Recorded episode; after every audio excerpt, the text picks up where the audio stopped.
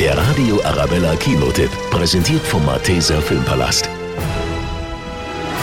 Das Mädchen mit dem Drachentattoo kommt zurück ins Kino. In dem düsteren Krimi-Thriller Verschwörung wird Lisbeth Salander dieses Mal von der Golden Globe-Gewinnerin Claire Foy gespielt. Man sagt, Sie sind die Einzige für diesen Job. Sie müssen das Unmögliche für mich erledigen. Wonach suche ich? Die Summe all meiner Sünden. Die berühmt-berüchtigte Hackerin Lisbeth wird von einem Ex-NSA-Mitarbeiter angeheuert, um einen gefährlichen Code zu stehlen. Doch durch diese Mission gerät sie ins Visier des Geheimdienstes und auch die Polizei ist hinter ihr her, denn die halten sie für eine Mörderin. Die haben mich reingelegt. Wer sind die? Genau das will ich rausfinden. Bist du nicht Lisbeth Salander? Die Kämpferin gegen das Unrecht?